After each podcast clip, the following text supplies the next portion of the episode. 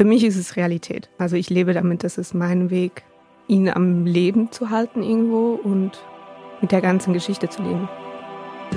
Jakobsweg, das Fitnessstudio für die Seele.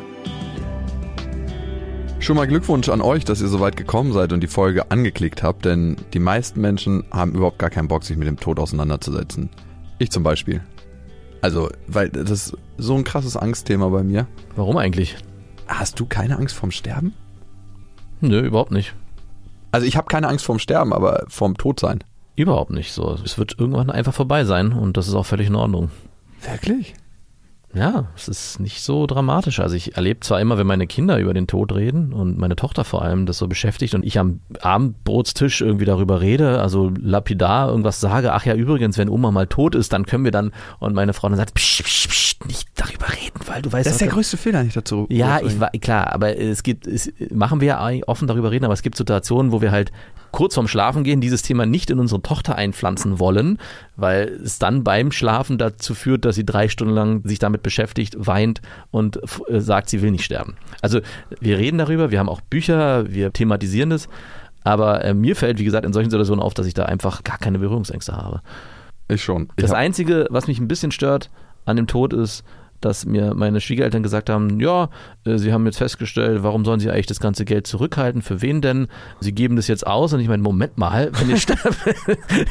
ich wollte noch was erben. Ich wollte davon was abhaben. okay. Kann ich verstehen.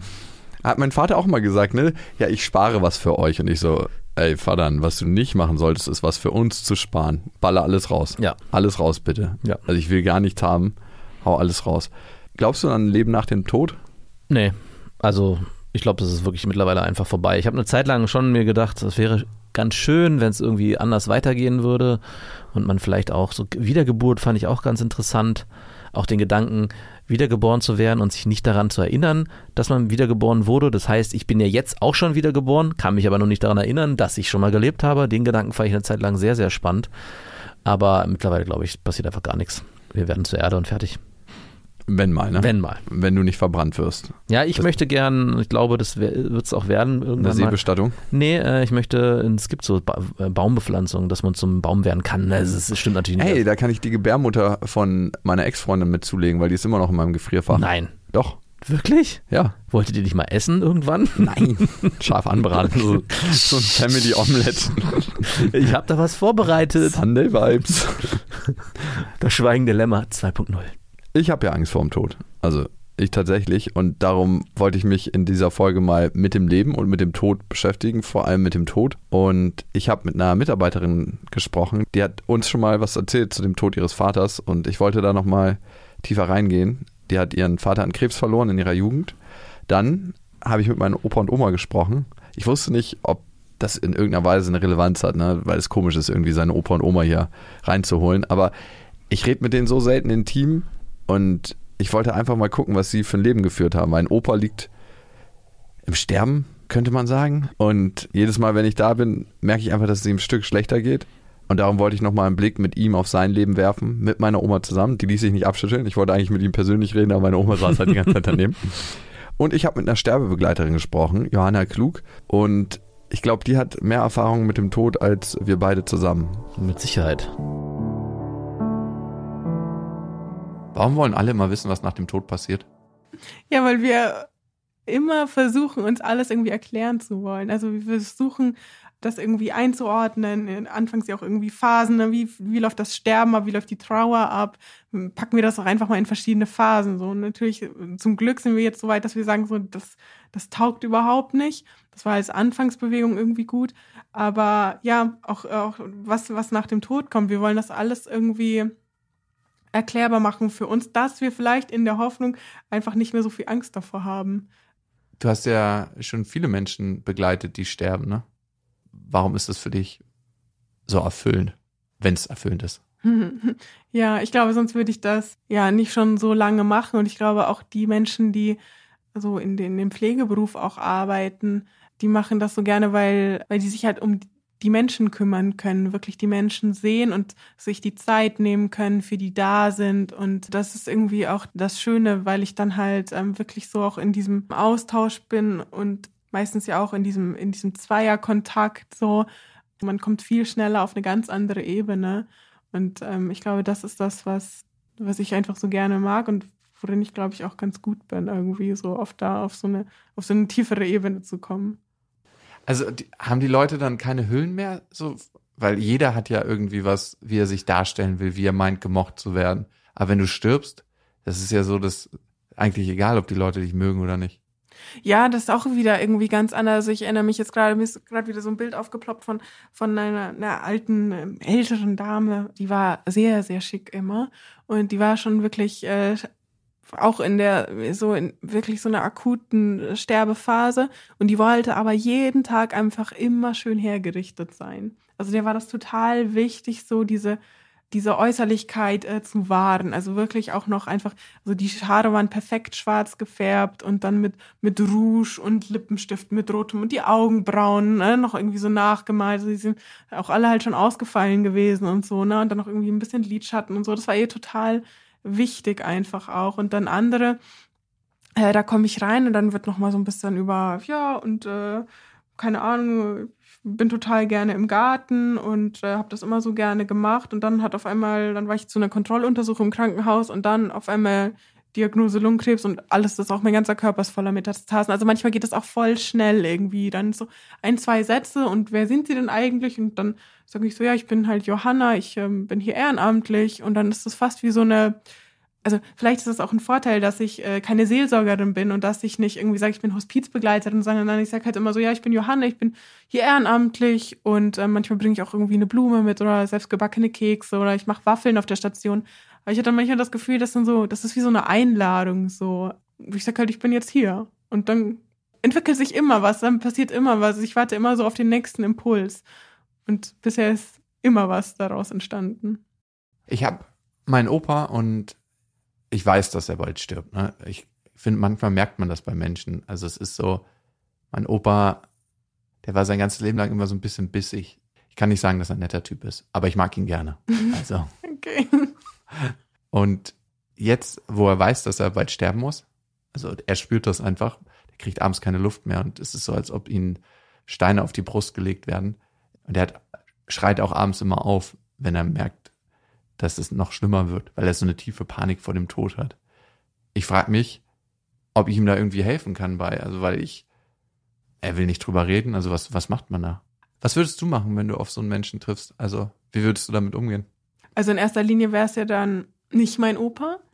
Und natürlich müsste ich irgendwie gucken, ne, so, was für einen Zugang kriege ich. Also geht das vielleicht auch anfangs einfach nur über, über die Arbeit was er früher gemacht hat, was, was sein, sein Hobby war, ne? Liest er vielleicht gerne, kocht er total gerne, trinkt er gerne gutes Bier oder so.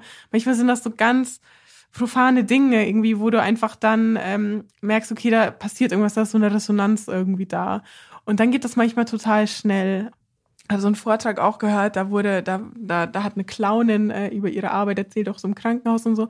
Und dann war sie bei einem Menschen und der meinte dann so, gehen Sie weg, ich will nicht mit Ihnen reden. Und, äh, und dann meinte sie, ja, was sollen Sie denn machen? Und dann war er so, ja, meine Worte sind mein Schwert. So. Und es war irgendwie so, gehen Sie jetzt nur. Ne? Also manchmal kann das ja auch wirklich so hart sein. Also sie ist trotzdem geblieben und die haben trotzdem eine Ebene gefunden und einen Zugang zueinander. Aber manchmal ist da einfach total viel Wut und man muss sich auf dieses Gefühl irgendwie auch einlassen. So. Und das ist genauso berechtigt, dass es da ist. Und ja, je nachdem auch so, also manchmal ist es auch gar nicht so verkehrt, wenn man gar nicht so viel über den Menschen weiß, weil das geht mir auf der Pali zum Beispiel auch jedes Mal so. Ich sehe dann einfach den Namen, das Geburtsjahr, Datum, die Erkrankung und mehr weiß ich gar nicht über den Menschen. So, ich bin dann zwar immer in der Übergabe auch dabei, aber so weiß ich gar nicht so viel. Und dann gucke ich halt immer, was da gerade irgendwie auch in mir irgendwie hochkommt und ja, es ist manchmal ist es irgendwie total schwierig zu beschreiben, aber ich würde tatsächlich einfach mal gucken, so, was für einen Zugang finde ich zu ihm und ist er da offen? Ja, und dann äh, gucken wir natürlich auch, ne, findet das im häuslichen Kontext statt, also in seinem Zuhause? Oder ist das dann irgendwo in der Klinik, äh, schon auf einer Palli? Oder weiß ich nicht, das macht ja auch nochmal diese Umgebung, die Atmosphäre, das muss ja auch irgendwas dann sein, wo man sich, wo er sich auch vielleicht auch wohlfühlt und auch weiß, okay, jetzt irgendwie Ehefrau und äh, mein Enkel und so, die sind alle, die hören da nicht zu, die sind nicht da und das bleibt wirklich was so zwischen uns beiden. Die Erfahrung hatte ich zum Beispiel letztens auch mit einem, äh, der mir ganz viel dann ja über sein Leben und über über so, ja, über den Tod irgendwie geredet hat, obwohl jeder gesagt hat, auch von den Pflegekräften so, der redet halt überhaupt nicht. Der ist still und schweigsam und du kriegst nichts aus dem raus. Und, und dann auch, als ich die Ehefrau und die Mutter dann getroffen habe, da lag er dann schon wirklich im Sterben, war auch gar nicht mehr, gar nicht mehr ansprechbar einfach, die dann einfach so aufgelöst waren, weil sie sagten so, äh, der, er hätte ja noch so viel erzählen können und wir haben nie über, über Tod und Sterben geredet und ich glaube, es wäre so wichtig gewesen. Und die waren so traurig darüber, dass so ein Gespräch nie möglich war. Und ich habe dann aber gesagt, so ja, ich war letzte Woche da und ich habe mit ihrem Sohn ganz viel darüber geredet. Und das war wirklich gut. Ich war so lange da und dann haben wir ganz viel auch so über, was nach dem Tod kommt und wie er irgendwie darüber denkt und so. Und da habe ich dann gemerkt, so das hat die total beruhigt. Manchmal ist dann halt so dieses Fremdsein ein großer Vorteil, weil die Sterbenden ja dann die Zugehörigen und die Angehörigen gar nicht damit mit ihren Sorgen und so belasten wollen. Glaubst du, das ist wichtig und verändert das was mit dem eigenen Leben, wenn man sich mit dem Tod beschäftigt? Ja. ich merke halt einfach, dass dadurch, dass ich dieses Thema überhaupt nicht mehr, also das ist halt irgendwie so ein Teil von mir geworden. Also ich mache das ehrenamtlich, ich mache das auch irgendwie beruflich mit der Arbeit an der Uni und so und und wenn ich dann halt gefragt werde, ja, was arbeitest du denn oder so, dann, dann erzähle ich halt davon, weil, soll ich jetzt erzählen, ich bin Gärtnerin oder keine Ahnung was, das fände ich auch irgendwie nicht cool. So, ich, ich will das Thema ja auch in die Gesellschaft irgendwie weitertragen. Und, und dann merke ich so, dass das auch für viele Menschen so auch so ein Raumöffner ist. Okay, ja, wenn die sich mit dem Tod beschäftigt, dann kann ich mit der ja wirklich darüber reden. Und das ist mir schon so oft passiert, egal ob das jetzt irgendwie Blablacar-Fahrten waren, äh, wo wir dann zwei Stunden wirklich nur permanent darüber geredet haben, mir die Menschen dann auch irgendwie, weil jeder wurde schon irgendwie mit dem Tod konfrontiert, ne? Ob das jetzt irgendwie die Großeltern waren oder irgendwie der Tod von, von einem Haustier, als ich ein kleines Kind war oder weiß ich nicht was. Das sind ja auch alles ganz krasse Verluste. Und das, ja, das ist immer dann auch echt Gesprächsthema. Es passiert aber auch, dass halt dann Leute sagen, ah ja. Und dann wird sofort das Thema gewechselt. So, das passiert auch, aber ich merke wirklich so eine Tendenz dahingehend, dass wenn ich sage so, ich beschäftige mich damit und so und ich mache das jetzt schon voll lange, so dass dann wirklich riesiges Interesse besteht. Ich habe mich gerade gefragt, ob mein Opa mit mir nicht darüber redet, weil er selber merkt, was ich für eine Panik davor habe. Ja, das spiegelt sich schon, ja. Also ich glaube vor allem so bei Kindern, die sind ja da einfach so sehr, sehr pur und sehr, sehr, sehr äh, feinfühlig und so, ne, auch so was irgendwie ein Familiensystem irgendwie da passiert, ne, die das Kinder nehmen das ja auch auf und die spüren das sofort und auch so Kinder, die sehr, sehr krank sind, die wollen dann ja meistens so ihre Eltern auch schützen und ja, und ich glaube aber auch, dass wir das äh, Anfang des Lebens und Ende des Lebens ganz eng beieinander ist und ähm, dass auch alte Menschen ganz feinfühlig sind und da auch sehr spüren, so wenn das halt über andere Dinge irgendwie nicht mehr geht oder natürlich auch irgendwie ja entschleunigter wieder wird. Ne? So wenn wir so in der Blüte unseres Lebens stehen, ne, dann ist einfach Beruf, Familie, Haus bauen, weiß ich nicht, so diese ganzen alten äh, Werte oder so diese Sachen, so das ist dann irgendwie wichtig und so richtig so leben, aber bloß keine Zeit verschwenden und so jetzt richtig hier Karriere machen und keine Ahnung und wenn wir wenn wir Kinder sind und dann auch wenn wir wenn wir wenn wir wirklich alt sind, so dann dann ist das nicht mehr so wichtig, weil dann werden wir auch wieder irgendwie oder sind wir ja auch abhängig. Also Kinder sind ja auch irgendwo abhängig und äh, Hilfe und schutzbedürftig ne von der Familie und ähm, im, im hohen Alter ja dann auch wieder. Und ich glaube, da werden die auch dann einfach wieder viel feinfühliger. Vielleicht auch, wenn das nur unterbewusst passiert, aber es ist auf jeden Fall da und das, das, das, das spüren, das spürt man. Ja, das glaube ich schon.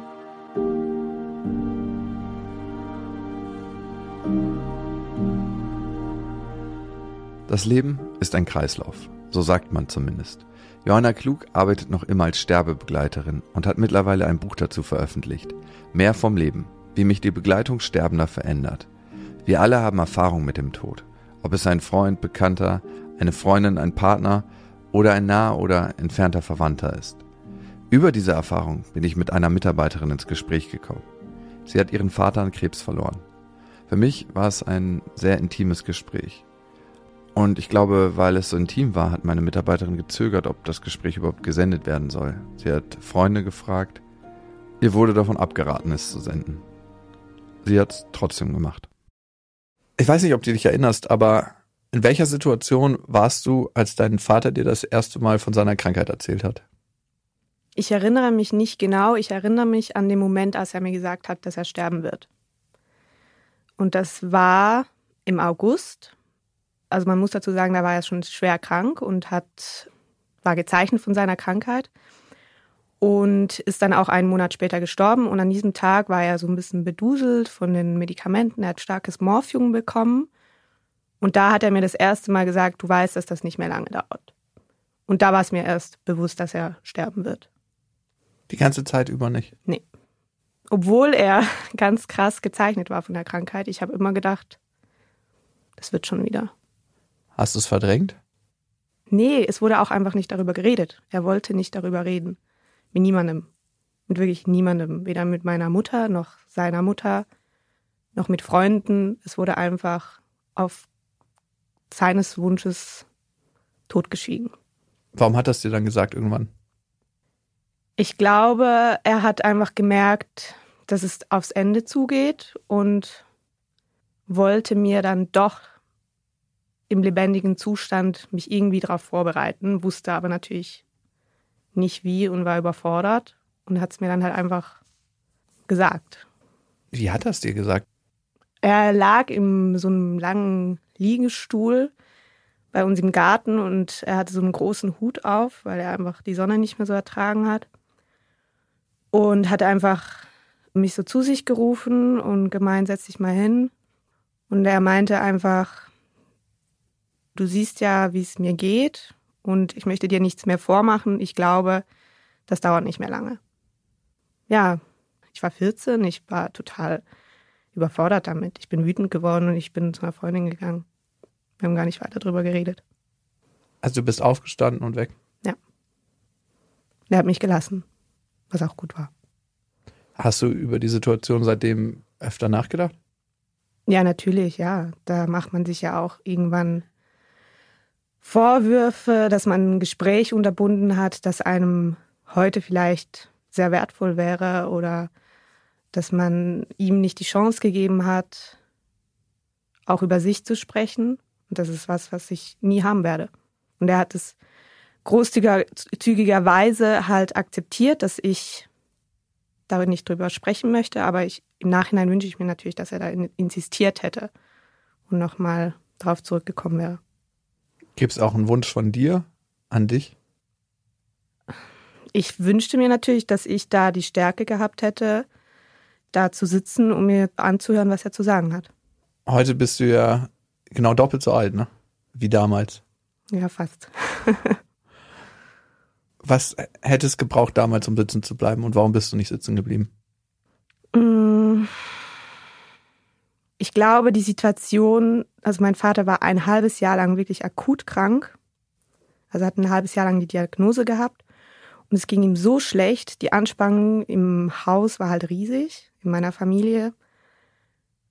Und ich wollte eigentlich immer nur entfliehen. Und wenn sich der Mensch, der dir halt am nächsten ist, auf den du am meisten vertraust, der dein Zuhause ist, der der Starke in deinem Leben immer war, sich so verändert, dann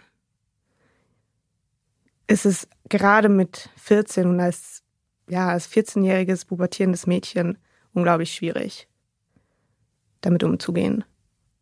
Weil eigentlich alles, was in deinem Leben konstant war, unter deinen Füßen weggespült wird. Ne? Ja.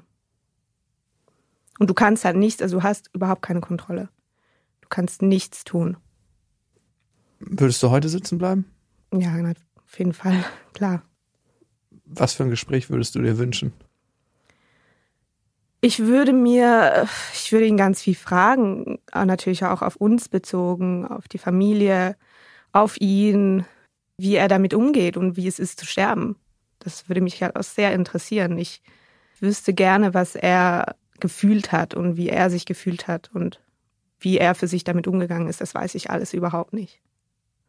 Und das werde ich auch nie wissen, weil er wirklich mit niemandem geredet hat. Also ist er eigentlich, obwohl er im Kreis der Familie war, für sich alleine gestorben. Ne? Ja. Und es ist überhaupt nicht so, dass ich in einer Familie aufgewachsen bin, wo nicht geredet wird. Das ist ja, das war das Verwirrende. Also meine Mutter ist Jahre davor auch an Krebs erkrankt und da wurde ganz offen darüber geredet. Und auch sonst Diskussionen waren immer da über alles Mögliche. Es war ein offenes Gespräch über alles. Aber dieses Thema, da konnte er einfach nicht. Ich denke mich so rein und Lilla fragt mich auch ab und zu mal, ähm, wer als erstes stirbt, ob Mama als erstes stirbt, ob sie als erstes stirbt oder ich. Und dann denke ich mir mal, oder sage, im Idealfall stirbt Papa als erstes und dann Mama und dann du. Und ich glaube, das Schwerste für mich im Leben wäre es tatsächlich, meiner Tochter sagen zu müssen, dass ich sterbe, weil er gibt ja auch damit einen ganz, ganz großen und vor allem sehr wichtigen Teil seines Lebens auf, ne? die Verantwortung für dich zu haben und für dich zu sorgen. Das ist so, als ob man so einen Felsen übersteigen muss und man einfach nicht rüberkommt, weil man Beton an den Füßen hat. Ich glaube, so war es wahrscheinlich für ihn. Hm. Also es trifft es eigentlich, glaube ich, ziemlich genau. Also er war halt, bin Einzelkind, waren meine Mutter und ich und er und er hat uns immer als sehr, beide sehr sensibel empfunden. Und er war halt immer der ruhige Fels in der Brandung. Und diese Aufgabe nicht mehr übernehmen zu können, damit hat er am meisten gehadert. Warum glaubst du, hat er damit gehadert? Weil es seine Lebensaufgabe war. Also er hat sich komplett dieser Familie gewidmet. Und wenn du dann so feststellen musst, dass du weder körperlich noch seelisch in der Lage bist, dein Wichtigstes zu beschützen, dann ist das doch schrecklich. Hm. Es ist vielleicht eine komische Frage, aber wenn du nochmal zehn Minuten mit deinem Vater bekommen würdest, würdest du sie nehmen? Auf jeden Fall. Was würdest du ihn fragen heute? Ich wüsste gar nicht, wo ich anfangen soll. Ich würde natürlich fragen, also im Idealfall hat er alles mitverfolgt und dann hätte ich natürlich konkrete Fragen. Äh, sehr egoistische, auf mich bezogen, aber auch ich habe auch Phasen gehabt, wo ich extrem wütend war. Die kommen auch immer wieder, wo ich mich gefragt habe, warum hast du nicht mehr gekämpft? Warum hast du nicht mehr für deine Gesundheit getan? Warum bist du nicht früher zum Arzt? Warum all diese Dinge? Oder ich habe einfach unendlich viele Fragen, die nie geklärt werden werden. Also das ist einfach ein offenes Loch eigentlich. Aber das Wichtigste ist, glaube ich, schon, dass ich wissen wollen würde, was unsere Beziehung war und was ihm an mir wichtig ist und ja. In den Phasen, wo du wütend auf deinen Papa bist, ne? Schämst du dich da manchmal?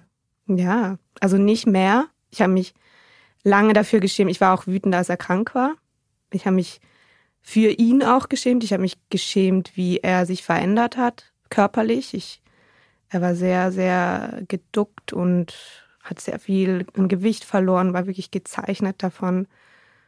Und ich habe mich oft für ihn geschämt, wollte eigentlich nicht, dass er noch irgendwie in der Öffentlichkeit groß ist. Für dieses Gefühl habe ich mich danach natürlich geschämt, dass ich nicht zu ihm gestanden habe. Ich habe mich auch im Bus oder in der Bahn immer von ihm weggesetzt. Und er hat das alles über sich ergehen lassen. Und später war ich halt oft wütend, weil ich mich im Stich gelassen fühlt habe. Also nach wie vor. Wenn große Ereignisse sind oder Schicksalsschläge, wünscht man sich ja immer, dass der Vater da ist. Ist ein Teil von ihm noch da? Ja, auf jeden Fall. Also das ist ja was, was einem ja auch irgendwo rettet. Also dass man irgendwie für sich einen Weg findet zu glauben, dass da jemand immer noch Einfluss hat und dass man sich so manchmal wie eine kleine Marionette fühlen darf, die schon in die richtige Richtung geschubst wird. Und glaubst du, es ist nur ein Gedanke der Hoffnung oder ist es Realität?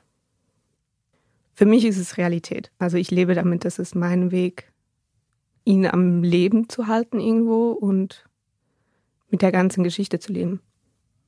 Und was hält ihn noch am Leben? Erinnerungen und natürlich seine Freunde. Ich spreche sehr, sonst würde ich ja auch das jetzt mit dir nicht machen. Ich spreche sehr gerne über ihn und über die Zeit und ich finde es wichtig und ja, so bleibt er da. Hm. Wie haben sich denn die Tage nach dem Tag auf der Liege verändert? Also hat sich die Zeit verändert? Also nachdem das bewusst war und einmal ausgesprochen wurde, ich sterbe bald und das wird kein gutes Ende nehmen? Ja, das hat sich tatsächlich gar nicht so positiv ausgewirkt, dadurch, dass ich sehr wütend war. Und ich hab, bin dann eher auf Distanz gegangen, weil das erträgst du ja fast nicht.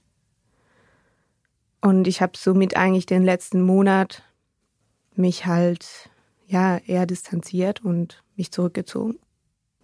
Hat das was mit deinem Leben gemacht, dass du so früh einen so wichtigen Menschen oder den wichtigsten Menschen deines Lebens verloren hattest? Ja, natürlich. Also das ist lebensprägend. Das ist ja auch nichts, was einfach schlimm ist und es lässt irgendwann nach, sondern das, zumindest in meinem Fall und auch von Freunden, die ja was Ähnliches erlebt haben, das kommt ja immer wieder in Wellen. Ich hatte jetzt zwei Jahre, wo es mich auch sehr mitgenommen hat. Davor würde ich sagen, waren fünf Jahre, war ich wie betäubt. Also da hat mich das nicht so in Beschlag genommen. Und so früh im Leben mit dem Tod konfrontiert zu werden, macht viele Dinge leichter. Alles, was in meinem Leben lösbar ist, sagen wir einfache Sachen, wenn was bei der Arbeit nicht funktioniert oder im Studium oder sowas nicht geklappt hat, da habe ich irgendwie irgendwo tief drin einfach eine Gelassenheit gefunden und kann mich nicht so sehr in Dinge reinsteigern, die lösbar sind oder die, über die ich irgendwo doch noch Kontrolle habe. Weil ich einfach was erlebt habe, was mir komplett die Kontrolle entrissen hat, wo ich ja gar nichts machen konnte. Und ich glaube, das ist das Positive daran, dass man ja eine gewisse Gelassenheit hat. Aber ich glaube, das geht nicht allen so. Also es gibt auch Menschen, die ja dann vor allem Angst bekommen und immer wieder das Schrecken hinter jeder Ecke sehen. Bei mir war das zum Glück nicht so.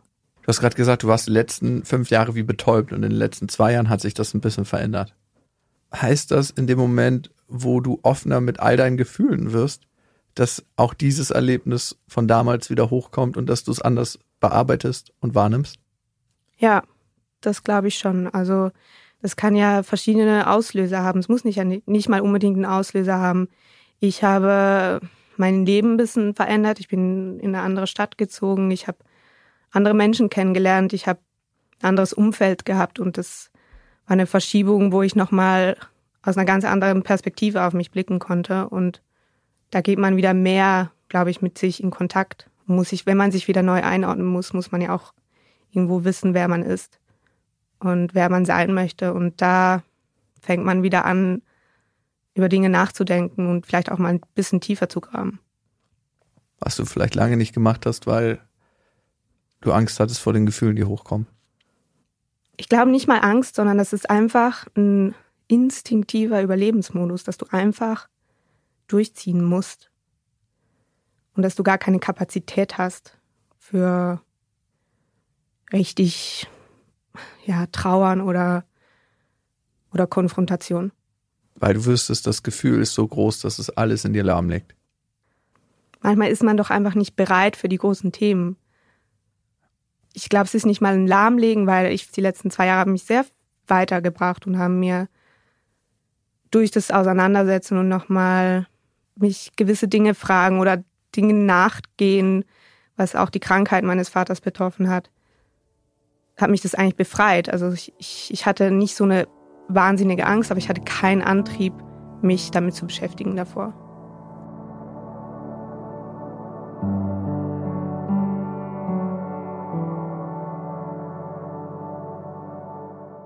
Was immer lebt bis zu unserem eigenen Tod, sind unsere Erinnerungen.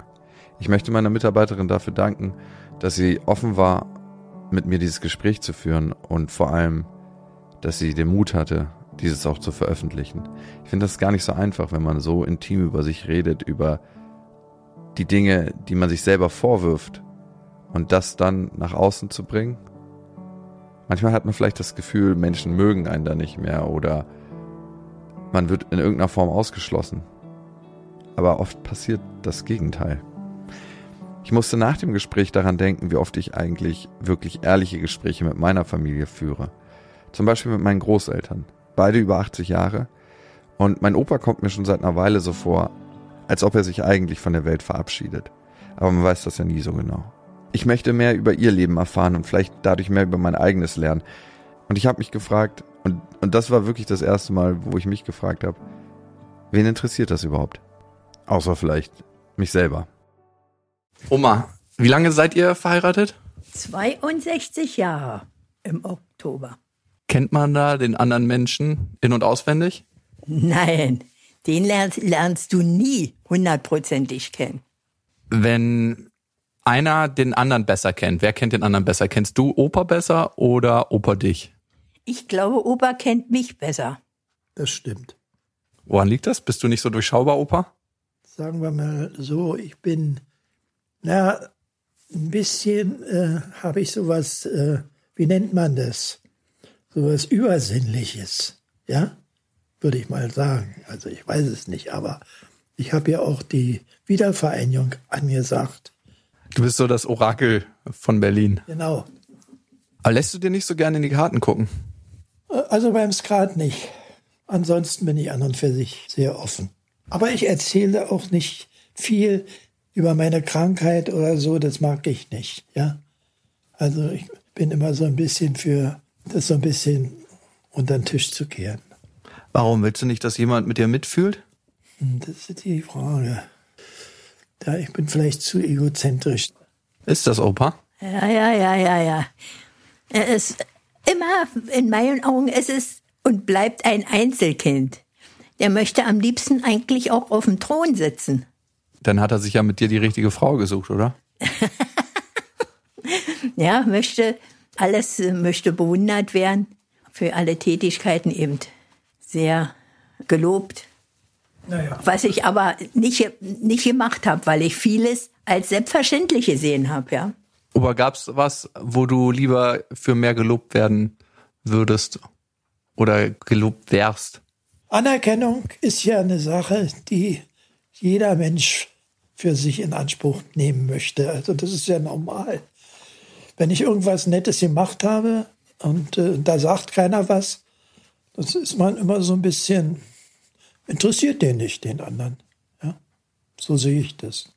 Meine Frau, die ist ja trotz des hohen Alters, in Anführungsstriche, so, ist ja noch nicht so hoch, aber da bin ich ja eine Niete gegen. Was, was Hannelore schafft, noch, das ist unmenschlich. Wer hatte in eurer Beziehung die Hosen an? Na, da würde Opa glatt sagen, na, natürlich meine Frau. Ja. Und es war, war auch, das Wichtigste war in meiner Hand, das stimmt schon. Auch das Finanzielle. Opa würde, wenn er sein Geld gekriegt hat, würde er gerne dann einkaufen gehen. Irgendwas ihm gefällt oder was er glaubt, dass mir das gefällt, würde er kaufen gehen. Und ich sage dann, das brauchen wir gar nicht, zurücklegen. Opa, wer hatte die Hosen an? Meine Frau. Immer. Aber das hat mich nicht gestört. Wie führt man eigentlich eine Ehe? Also eine Ehe, die hält und eine Ehe, die zusammenbleibt. Ja, man muss starke Nerven haben. Ja, das ist wahr. Wenn man nicht einstecken kann, dann geht eine Ehe in die Brüche.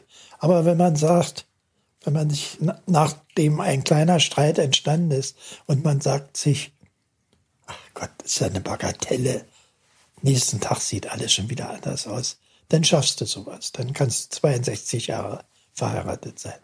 Vor allen Dingen ist ja der Partner muss ja mitspielen. Wenn der natürlich laufend äh, nicht will, dass er immer wieder stachelt und stachelt, naja, dann wird man sich das überlegen. Aber die kleinen Stacheleien stören nicht. Ich finde manchmal, wenn man in einen Streit gerät mit einem Menschen, der einem eigentlich wichtig ist, dann sieht man immer dieses kleine Kuchenstück des Streits und nicht diese große Torte, die man ja auch hatte, die, das gute Leben. Und dann konzentriert man sich so auf dieses kleine Kuchenstück und vergisst den Rest. Ist es das auch zum Teil, dass man vergisst, die Torte zu sehen? Also für mich, das habe ich ja eben angedeutet, ist so ein kleiner Streit vielleicht eine Momentaufnahme von zwei, drei Stunden, aber nächsten Tag ist es wieder weg. Und Oma ist genauso. Die ist auch nicht nachtragend. Es gibt Sachen, die nochmal rausgeholt werden nach 50 Jahren. Das, das, kann, pass, das kann passieren. Ja? Oma, wie würdest du sagen, führt man eine gute Ehe? Vertrauen ist das ganz große Wort in der Ehe. Vertrauen musst du haben zum Partner. Und wenn du das nicht hast, dann hm, ist es schon sehr, sehr schlecht. Aber ich wusste ja von vornherein, wie der Opa gewickelt ist. Ja, dass er immer alle anderen Frauen sieht ach, die ist aber hübsch oder die ist jung und guckt hinterher. Das wusste ich ja von vornherein, ja, wie er gepolt ist. Aber pff, da habe ich mir wenig draus gemacht, weil ich immer selbstständig war und wollte auch nie abhängig sein. Das war für mich ein ganz großes Ziel, zu arbeiten, damit ich mein Geld selbst verdiene und nicht sagen muss, ach, gib mir mal 50 Pfennig, ich brauche jetzt Suppengrün. Ja? Also vielleicht auch ein Stück weit Selbstständigkeit in der Partnerschaft, dass man. Lange. Ja, doch, das, das, ist, das ist ganz wichtig, dass du unabhängig bist als Frau. Und dadurch brauchst du dir auch nicht irgendwas gefallen lassen, ja? Wenn da irgendwie eine Frechheit kommen würde, rutscht mir doch ein Puckel runter. Ja, also ich kann mich selbst ernähren, ich kann für mich sorgen. Darum geht's dann nicht. Unabhängigkeit war damals noch viel stärker auf der finanziellen Ebene verhaftet als heute. Meine Großeltern sind kurz vor Mauerbau zusammengekommen und haben dann eine Weile getrennt gelebt, weil meine Oma aus Westberlin und mein Opa aus Ostberlin kamen. Das sind Dinge, die ich schon wusste. Aber ich habe eine Sache neu erfahren, über die ich nie gedacht hätte, dass sie darüber reden würden. 62 Jahre wart ihr zusammen. Sind wir. Sind, stimmt, ihr lebt noch, vergessen. 62 Jahre seid ihr zusammen. Kann man 62 Jahre treu sein? Naja, treu in dem Sinne, dass man nur mit einer Frau zusammen ist. Das Treue sehe ich, dass wir das unser Leben meistern, dass wir beide fast auf derselben Schiene fahren. Das nenne ich Treue. Wenn da mal eine Frau gekommen ist, naja, das ist Ausrutscher. Ist das so, Oma? Ist das ein Ausrutscher? Ja, da bin ich äh, völlig der gleichen Meinung. Ist es denn was Körperliches und dann ist es in Ordnung? Ja. Guck mal, ich habe ja nur, wir haben ja nur auch hier getrennt gelebt. Ja, naja. Das ist doch ganz klar, dass man da nicht äh, fünf Jahre vielleicht auf irgendeinen Partner wartet. Nicht? Zwei Jahre haben wir getrennt gelebt. Warst du ein Lebemann, Opa? Und vor allem, was verstehst du unter Lebemann? Ist, Nein, auf keinen Fall. Also ich hab- war gerne in Gesellschaft, muss ich ehrlich sagen. Und wie das so ist in der Jugend, das weißt du ja selber. Manches ist ein bisschen überzogen und da sollte man ein bisschen vorsichtig sein. Aber das reguliert sich im Alter von alleine. Da ist das dann alles nicht mehr so tragbar. Also so schlimm, meine ich. aber es ist trotzdem gut, dass du diese Zeit hattest. Also, wo du vielleicht heute sagen würdest, dass du ein bisschen über die Stränge geschlagen hast, dass du mal ein zu viel. ist nicht der Rede wert. Da macht Oma ist, ist da immer ein bisschen anders. Die trägt das immer ein bisschen dicker auf. Aber lach nicht so. Ich von meiner Seite aus. Vielleicht, Selbstverständlich. vielleicht würde ich heute äh, ehrlicher sein zu dem Zeitpunkt oder sagen wir mal zu der Zeit, als äh, Oma das wusste, dass ich mal fremdgegangen bin, hätte ich ja normalerweise die Konsequenzen ziehen müssen. Wie alt wart ihr da? Also, wie, wie viele Jahre ist das her? Das muss ja jetzt auch schon 60 Jahre her sein oder so, ne? Wie hast du denn das rausgefunden, Oma? Hat Opa das gesagt? Ach, naja, also, hör mal. Als Frau merkst du immer, wenn irgendwie was Weites im Busch ist. Das merkst du. Aber mich hat es w- weniger berührt. Ich hatte meine Kinder und, und hatte mein Auskommen. Das hat mich ja nicht so tangiert, wie vielleicht, dass der Vater sich damit beschäftigt hat, dass er ein schlechtes Gewissen hatte. Ich hatte ja keins. Stimmt, das schlechte Gewissen hattest du oder hattest du überhaupt eins? Naja, im- in dem Moment hat man kein schlechtes Gewissen. Aber ein paar Tage später hat man schon schlechtes Gewissen. Also ich habe ja schon öfter meine Ex-Partnerin betrogen, ist ein großes Wort. Aber ich habe mal einen Seitensprung begangen.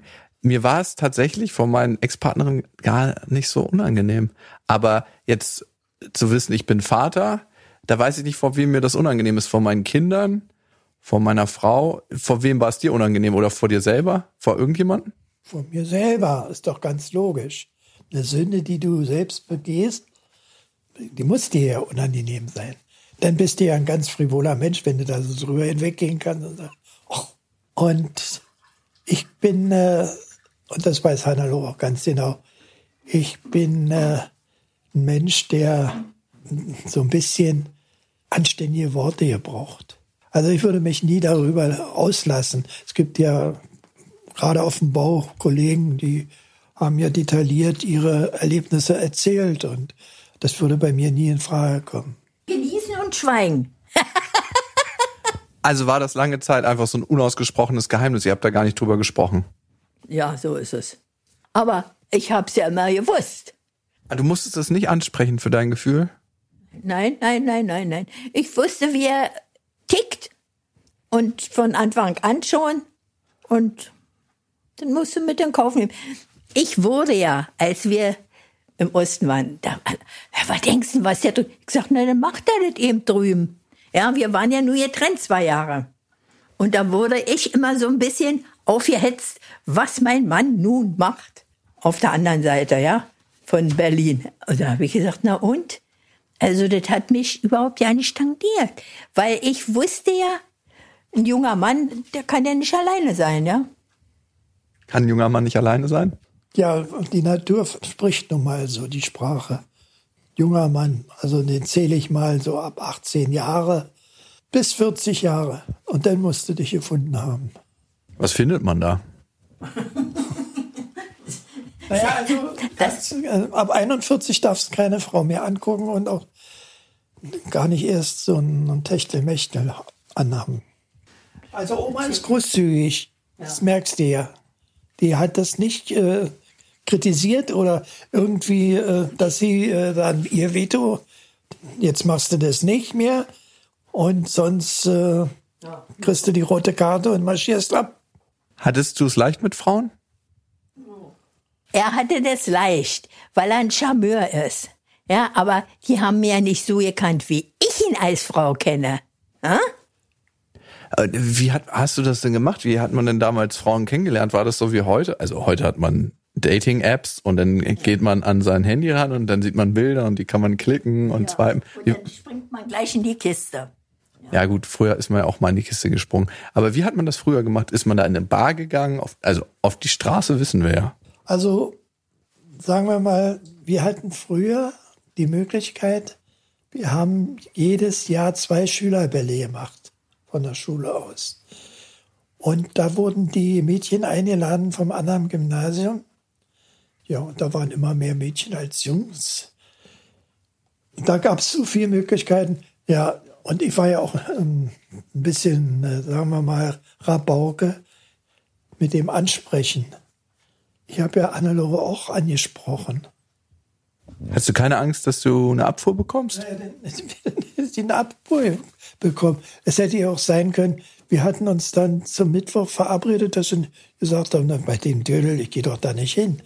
Ja, ist ja auch eine Möglichkeit. Aber klar ist meine Oma zu diesem Treffpunkt gekommen. Sonst wäre mein Vater nicht hier und damit meine drei Geschwister und ich auch nicht. Glaubt ihr an Zufälle oder an Schicksal? Wie hast du Oma angesprochen? Ach Gott, wie habe ich das? Ein paar dumme Worte gesagt. Ob sie mitkommen will oder ob sie mitkommen kann oder Ich weiß noch, was du gesagt hast. ja, Darf ich sie ein Stück begleiten? oder so, ja. Wenn du gewusst hättest, dass dieses Stück zumindest bis zum heutigen Tag 62 Jahre bedeutet, hättest du Oma die gleiche Frage gefragt? Dabei muss man eins berücksichtigen. Es sind ja eine reine Zufälle. Wenn eine Minute später hätten wir uns gar nicht tangiert. Ja, also wäre das ja gar nicht zustande gekommen. Da wären die 62 Jahre woanders vergangen. Und deswegen sage ich immer, solchen Zufall und dann noch solche lange Ehe führen, das ist fast wie ein Wunder. Aber wenn du heute mit dem Bewusstsein auf der Insel gewesen wärst, diese Frau, mit der verbringe ich 62 Jahre meines Lebens, also den größten Teil meines Lebens verbringe ich mit dieser Frau. In guten wie in schlechten Zeiten. Wir werden drei Kinder bekommen, vier Enkelkinder, fünf Urenkelkinder. Und irgendwann sitze ich mit meinem Enkelsohn an diesem Tisch und führe darüber ein Gespräch. Hättest du gesagt, kann ich sie ein Stück begleiten, in Klammern, ihr ganzes Leben? Nein. Warum nicht? Hättest du zu viel Angst gehabt? Angst spielt auch eine große Rolle. Die Verantwortung als junger Mann, wenn du, sagen wir mal, ich bin ja ein bisschen Bruder Leichtfuß gewesen. Also, wenn ich eine Mark hatte, habe ich es auch gleich ausgegeben. Und wenn du in der Ferne dann Kinder siehst und die Frau und die schon da steht mit dem Knüppel und komm du mir mal nach Hause. Und dann hast du das Portemonnaie ist halb leer. Und das habe ich alles im Geiste gesehen. Und deswegen äh, wäre ich gar nicht auf die Idee gekommen, 62 Jahre vorzuplanen. Also das, das wäre wäre auch nicht gut gegangen. Und wenn du ehrlich bist, hast du gesagt, du hättest auch, würdest auch nie mehr heiraten. Und das steht bei mir, wäre auch felsenfest, dass ich nie mehr geheiratet hätte. Und da finde ich das schön, dass ich Enkelkinder habe, die sich dafür nicht so entscheiden und schnell heiraten. Finde ich richtig toll. Ich hätte das früher auch gern gemacht. Manchmal ist es mir gar nicht bewusst, in welchen unabhängigen Zeiten wir leben. Vor 60 Jahren war es fast schon selbstverständlich, dass man sich einen Partner sucht oder eine Partnerin und dann irgendwann heiratet, besser noch Kinder bekommt. Ehe war nicht nur an den Wert glückliche Partnerschaft geknüpft, sondern zusammenbleiben war noch in den Köpfen und vielleicht auch in der Praxis wichtig fürs Überleben. Ich wollte nochmal mit meinen Großeltern zurück an den Anfang der beiden, den ich vielleicht verklärt und romantisiert hatte. Dieser Moment, wie sich die beiden auf der Insel der Jugend in Berlin das erste Mal begegnet sind. Oma, weißt du noch, als Opa dich angesprochen hat, was für ein Gefühl war das? Also, was hast du gedacht, als du ihn zuerst gesehen hast? Na, überhaupt nicht. Ich habe überhaupt nicht gedacht, also Gefühle überhaupt, die gab's dabei gar nicht. Ja, ich habe ja in, da in meinem Beruf habe ich ja immer sehr viele Männer kennengelernt und die wollten auch gern mit mir tanzen und ausgehen und alles. Aber ich war ja eine ganz, ganz vorsichtige. Ich hatte immer einen Schirm bei mir. Mich durfte auch keiner ansprechen oder eventuell so wie das heute ist, so anfassen oder was. Ich habe gleich mit dem Schirm zurückgehauen. Und als ich Opa kennenlernte, hat mein Chef gefragt, haben Sie nichts mit dem Schirm gekriegt? Ja, also da war das schon so durch, dass ich kein an mich ranließ, ja. Ich hatte zwei große Brüder und da hat mir das völlig gereicht als Männer um mich herum. Und ich habe mir nie was bieten lassen von keinem. Aber wie durch das nun mit Opa so passiert, das kann ich dir nicht mal sagen, ja. Opa hatte ja Aufenthaltsgenehmigung und war dann in Berlin. Und Onkel Dieter hatte Geburtstag am 2. Juli. Und am 30.06. hatten wir uns sozusagen getroffen auf der Abteiinsel. Und am 2. Juli ist Opa das erste Mal zu uns gekommen. An Onkel Dieters Geburtstag. Onkel Dieter war ja nicht verheiratet, der hat ja bei uns noch gewohnt. Wir haben ja zusammen gewohnt im Markgrafendamm.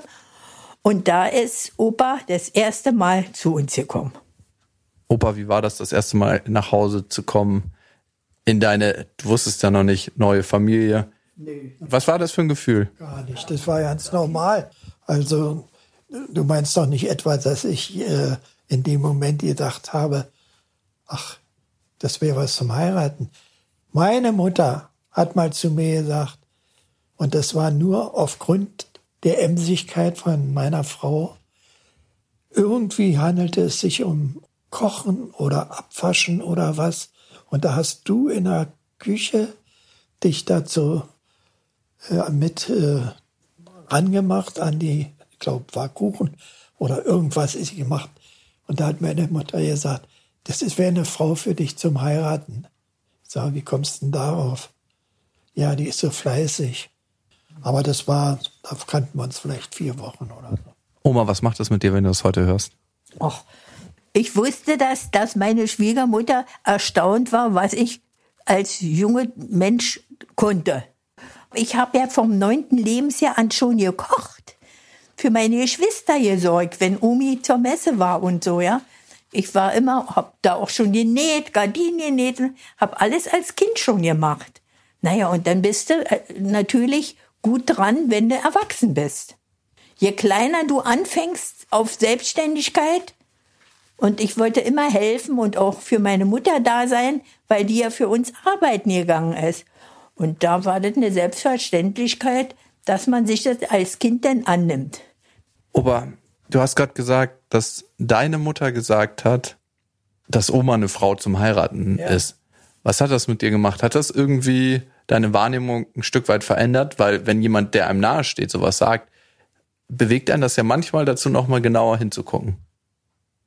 Nein, weil ich gar keine Absicht hatte zu heiraten.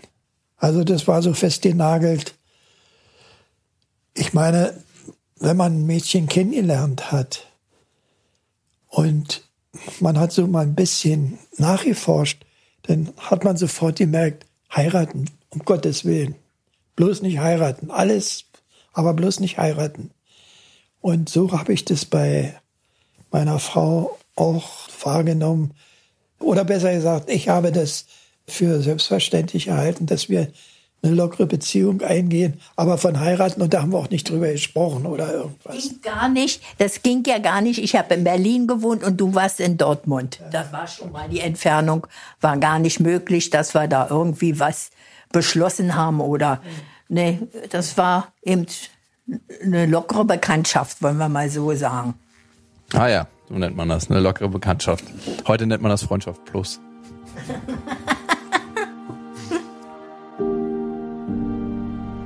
Heute ist mein Opa wahrscheinlich in den letzten Monaten seines Lebens mit all den gesundheitlichen Hürden, die jetzt für ihn da sind.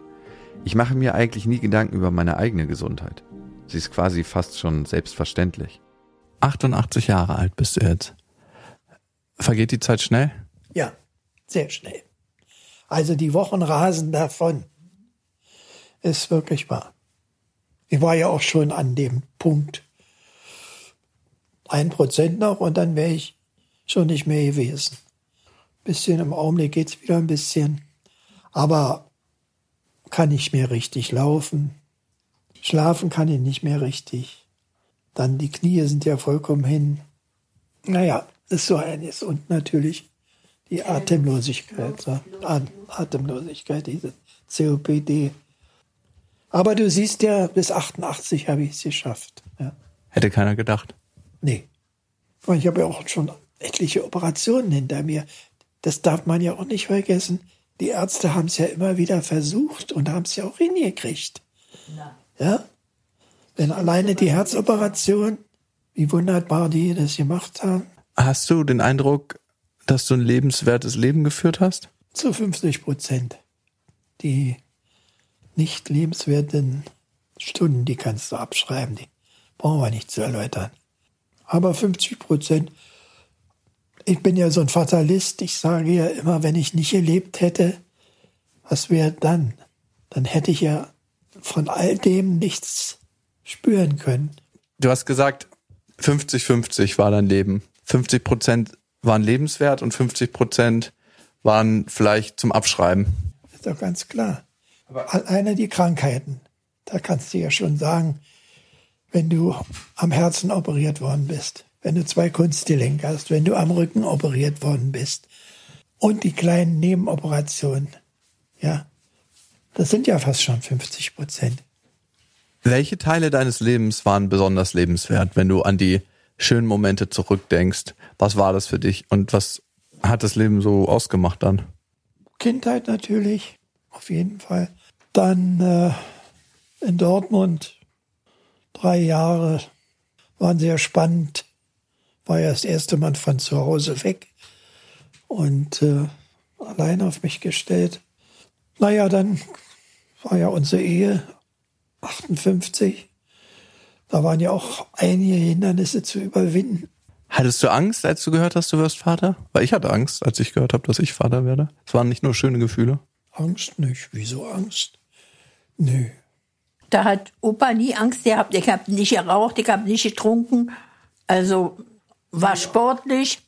Naja, mit Angst meine ich, also ich hatte Angst, weil ich weiß ja, dass mein altes Leben in dem Moment stirbt. Also alles, was ich gelebt habe bis dahin, ist eigentlich tot. Und du rodest eine Fläche und dann kreierst du ein neues Leben aus dem, was dann kommt. Zumindest ist das Gefühl so. so zumindest war das Gefühl so bei mir. Und ich hatte deswegen Angst. Um das Kind oder äh, Um mein Leben. Um dein Leben? Das kann ich mir Dass du vorstellen. die Freiheit aufgibst damit. Das kann ich mir vorstellen, dass du Angst hattest. Ja. Ich meine, ich lese ja öfter hier deine beste Freundin oder beste Freunde. Und äh, da bin ich ja manchmal entsetzt, was da so aus deinem Mund kommt, davon abgesehen. Aber es ist ja, ist ja dein Beruf, kann man ja sagen. Aber da ist ja unsere Befragung heute, die ist ja so äh, lächerlich dagegen, dass man äh, nur staunen muss, dass du sowas überhaupt auf deinem Mikrofon haben willst, ja? Ich meine, ich weiß ja nicht, was du daraus machen willst.